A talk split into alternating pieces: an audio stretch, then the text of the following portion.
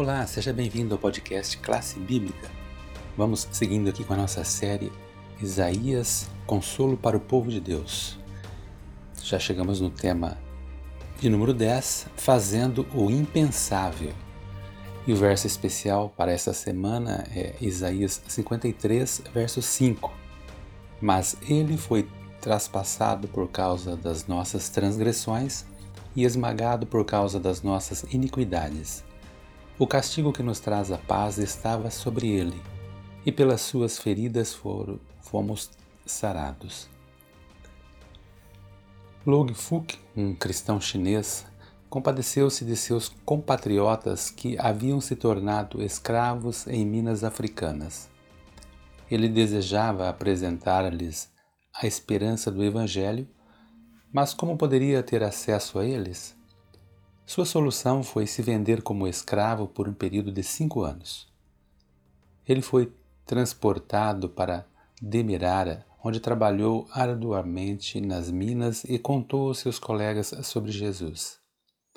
Antes de seu falecimento, conduziu 200 pessoas à aceitação de Cristo como Salvador e Senhor. Elas foram libertas do desespero para a esperança divina. Que incrível sacrifício pessoal pelo bem dos outros. Que exemplo, né? Ao fazer o impensável, isto é, humildemente assumindo a forma de servo, como vemos lá em Filipenses 2:7, Jesus também alcançou os inalcançáveis. Cada um de nós e todo o mundo afundado e perdido no abismo do pecado.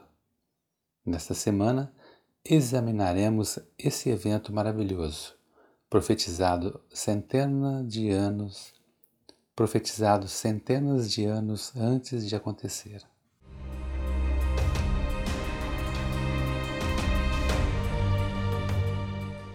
Olá, ouvinte do podcast. Hoje é domingo, dia 28 de fevereiro. O título da lição de hoje é A Difícil Verdade de Isaías e o texto referente ao nosso estudo está lá em Isaías capítulo 50, dos versículos 4 a 10. Bem, se Isaías tivesse a intenção de transmitir somente informações, ele teria apresentado todos os detalhes sobre o Messias de uma só vez. Mas, a fim de ensinar, persuadir e oferecer ao seu público-alvo um encontro com, com o servo do Senhor, ele desenvolveu de maneira sinfônica uma rica estrutura de temas recorrentes. O profeta revelou a mensagem de Deus em etapas para que cada aspecto pudesse ser compreendido em relação ao restante do quadro. Isaías em si foi um artista cuja tela era o coração do seu ouvinte. Em Isaías 49:7, vimos que o servo de Deus seria desprezado, detestado, e o servo dos dominadores, mas que os reis ouviriam e os príncipes se inclinariam, e eles o adorariam. Em Isaías 50 descobrimos que o vale seria mais profundo para o gentil mestre, cujas palavras sustentam o cansado. Bom, o caminho para a vindicação passaria pela violência física. Essa violência parece ruim para nós das culturas ocidentais modernas, mas, numa cultura antiga do Oriente Próximo, a honra era uma questão de vida ou morte para uma pessoa e seu grupo. Se alguém insultasse e maltratasse uma pessoa, por exemplo, dessa maneira, era melhor estar bem protegido. Se a vítima ou o seu grupo tivessem a mínima chance, certamente retaliariam. O rei Davi atacou e conquistou Amon, porque o rei deles havia tomado os servos de Davi, rapado metade da barba deles, cortado metade das suas vestes até as nádegas e os despidos. Contudo, aqui em Isaías 50, as pessoas golpeiam o servo lhe arrancam o dobro, somente os cabelos e gospem nele. O que torna essas ações um incidente intercósmico e é que a vítima era um enviado do divino Rei dos Reis. Ao compararmos Isaías 9, 6 e 7, Isaías 11, de 1 a 16, com outras passagens sobre os servos em si, descobrimos que esse servo é o Rei, o poderoso libertador.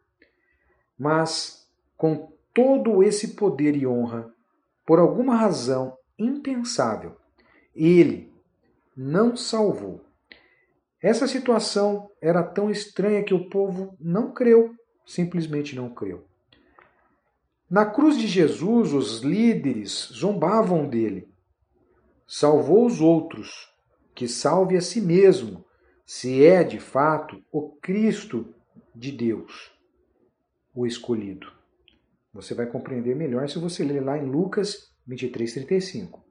E para finalizar aqui está escrito: desça da cruz e então creremos nele. Está lá em Mateus 27, 42. Muito bem. De acordo com o que estudamos aqui, anote os princípios espirituais descobridos em Isaías 50, de 4 a 10, que devemos aplicar à nossa vida. Então, examine a si mesmo à luz desses princípios e em quais áreas você precisa melhorar.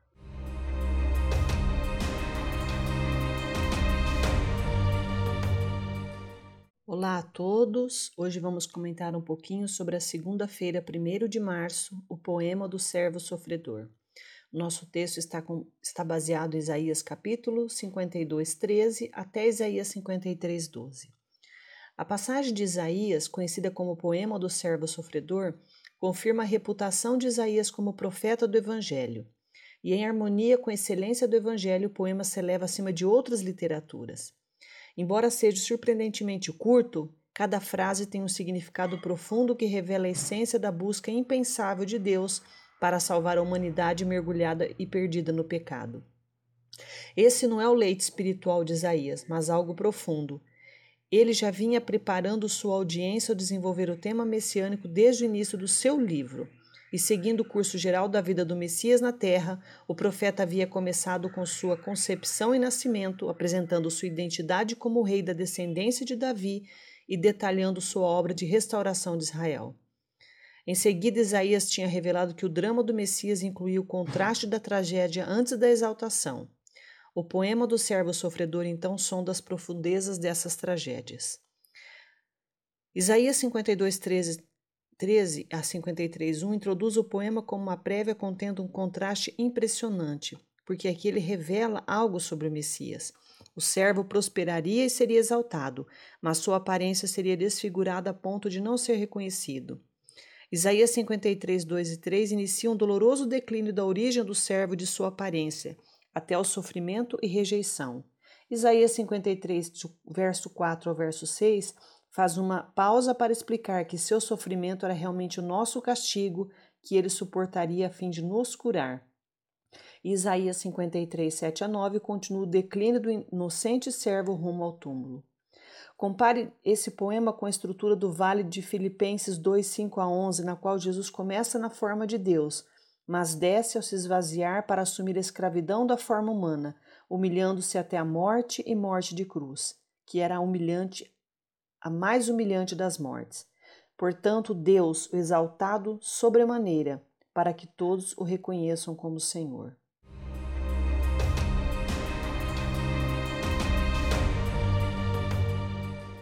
Chegamos ao estudo de terça-feira, 2 de março. Quem creu? O estudo de hoje está baseado em Isaías 52, 13 e 53, 12. Em Isaías 52, 13, o servo de Deus é grandemente exaltado. Porém, de repente, o servo seguinte descreve sua aparência como tão desfigurada que ele não podia ser reconhecido como um dos filhos dos homens. O Novo Testamento descreve os fatores que fizeram com que a aparência de Jesus ficasse desfigurada, incluindo o açoitamento, a coroa de espinhos, a crucifixão, mas acima de tudo, o fato de ele ter carregado os pecados da humanidade. O plano nunca foi que o pecado fosse natural para o ser humano. O ato de carregá-lo fez com que o filho do homem tivesse uma aparência subhumana. Compare isso com a história de Jó, que subitamente despencou de uma posição de grande riqueza, honra e poder para um miserável e infeliz lugar entre as cinzas no chão, raspando suas feridas dolorosas com um caco. O contraste foi tão grande que nem os amigos de Jó o reconheceram a princípio. A pergunta é: por que Jó sofreu? Por que o Messias de Deus deveria sofrer? Nenhum deles merecia isto. Ambos eram inocentes. Por que então o sofrimento? Na terceira pergunta da semana, baseada aqui em Isaías 52, 13 e 53, 12, leia e anote as partes em que aparece o tema do sofrimento do inocente pelos culpados faça uma reflexão sobre o que esta mensagem é essencial para nós hoje em dia. Examine as perguntas lá de Isaías 53, 1. Essas perguntas enfatizam o desafio de crer no inacreditável. E compare com Jó 12, 37 a 41, e nos advertem a aguardar o restante da história. Mas as perguntas também sugerem um apelo Nesse contexto, o paralelo entre as duas perguntas sugere que o braço ou o poder de salvação do Senhor é revelado àqueles que creem no relato. Você deseja experimentar o poder salvífico de Deus? Então creia no relato. A quarta pergunta da semana considera Isaías 53, 6. E a questão é a seguinte: qual é a mensagem específica desse texto? E como essas palavras podem lhe dar esperança, apesar de seus pecados e falhas do passado, de modo que você possa levar a esperança a outras pessoas?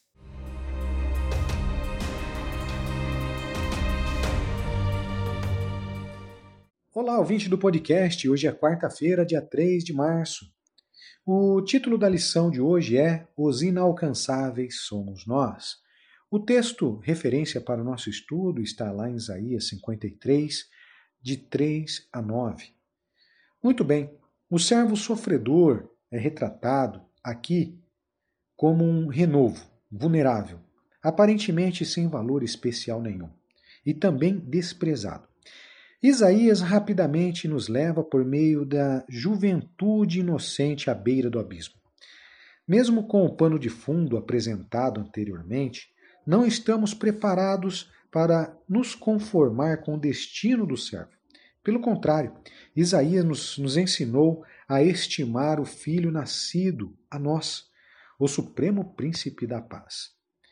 Outros o desprezam, mas sabemos quem realmente ele é. Alguém disse: Encontramos o inimigo, e o inimigo somos nós. O servo não foi o primeiro a ser desprezado, rejeitado, ou a ser o homem de dores. O rei Davi foi considerado tudo isso quando fugiu de seu filho Absalão. Mas o sofrimento suportado por esse servo não era dele e não resultava de seu próprio pecado. Ele também não o levou apenas para uma pessoa. O Senhor fez cair sobre ele a iniquidade de todos nós. É importante você ler Isaías 53, 6 para entender melhor. A resposta para o porquê é a difícil verdade de Isaías. Por causa do amor de Deus, seu Messias escolheria sofrer. Mas por quê? Isaías colocou o último elemento que faltava para completar a verdade impensável. Ele escolheria sofrer para alcançar o inalcançável, e o inalcançável somos nós. Muito bem, os que não entendem e consideram o servo como um ferido de Deus. Os inimigos de Jó, para você entender, pensaram que o sofrimento dele havia ter sido causado por seu pecado. E os discípulos de Jesus lhe perguntaram: quem pecou para que este homem nascesse cego? Ele ou seus pais, ou os pais dele? Assim também os que viram Jesus na cruz pensaram o pior. Moisés não havia dito que o que for pendurado no madeiro é maldito de Deus. Bom, no entanto, aqui, tudo isso foi da vontade de Deus. Mas por quê? Porque Cristo nos resgatou da maldição da lei, fazendo-se Ele próprio da maldição. E também em nosso lugar. Aquele que não conheceu o pecado, Deus o fez pecado por nós, para que nele fôssemos feitos justiça de Deus. Em 2 Coríntios 5:21, você pode entender melhor. Agora, para finalizar aqui, que preço elevadíssimo foi esse que Deus pagou por nós? Olhem para a cruz, para a vítima nela pendurada. Olhem para aquelas mãos transpassadas de cravos e para aqueles pés pregados no madeiro. Cristo levou em seu próprio corpo o nosso pecado. Aquele sofrimento, aquela agonia representa o preço de nossa redenção. Esse texto aqui está extraído de Ellen White, A Maravilhosa Graça de Deus, página 172.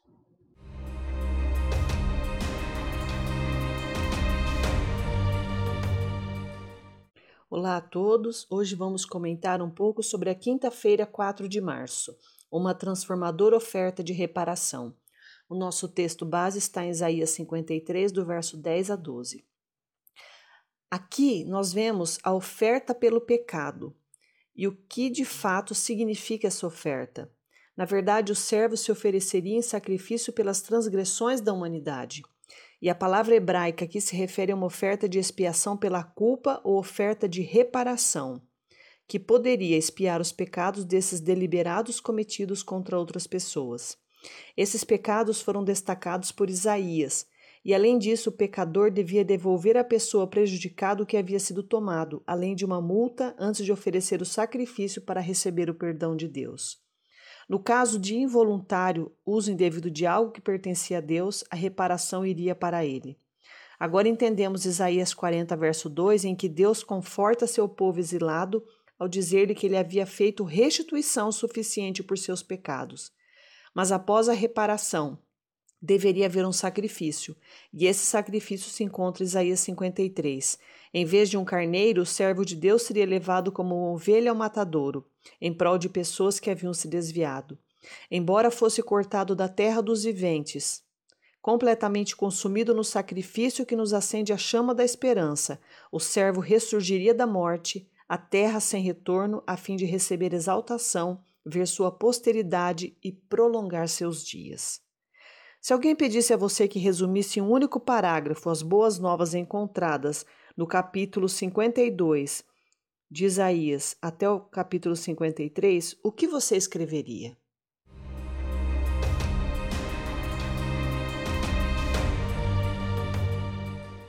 No estudo adicional da semana, de sexta-feira, 5 de março, temos aqui um texto de Ellen G. White, Nossa Alta Vocação, na página 44, que diz: Cristo levou nossos pecados em seu corpo sobre o madeiro que seria do pecado, uma vez que nenhum ser, ser finito podia fazer expiação? Qual seria sua maldição, se só a divindade a podia dissipar? A cruz de Cristo testifica a todo homem de que a pena do pecado é a morte.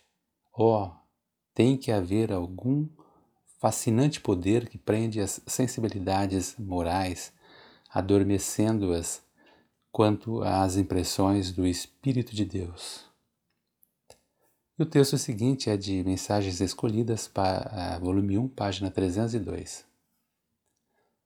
A lei do governo de Deus devia ser engrandecida pela morte do unigênito Filho de Deus. Cristo arcou com a culpa dos pecados do mundo. Nossa suficiência só se encontra na encarnação e na morte do Filho de Deus. Ele pôde sofrer, porque foi sustentado pela divindade. Ele pôde suportar, porque era sem uma mancha de deslealdade ou pecado. Cristo triunfou em favor do homem. ao assim suportar a justiça da punição. Ele assegurou aos homens a vida eterna, exaltando a lei e fazendo-a gloriosa. Nas perguntas para consideração, a primeira é baseada em Isaías 53, 7 a 9, e lá ele desce às profundezas do abismo, pois retrata a morte e a sepultura do servo. Na segunda questão, a última citação acima afirma que a morte de Cristo exaltou a lei. O que Ellen White quis dizer com isso? Como entendemos sua morte como prova da perpetuidade da lei? Após essas considerações, vamos agora ao resumo final. Após ter falado sobre o nascimento, a identidade e a trajetória do libertador divino, Isaías finalmente revelou a tragédia suprema que nos dá esperança, a fim de alcançar, salvar e curar pessoas perdidas como nós, o servo de Deus suportaria voluntariamente o nosso sofrimento e castigo.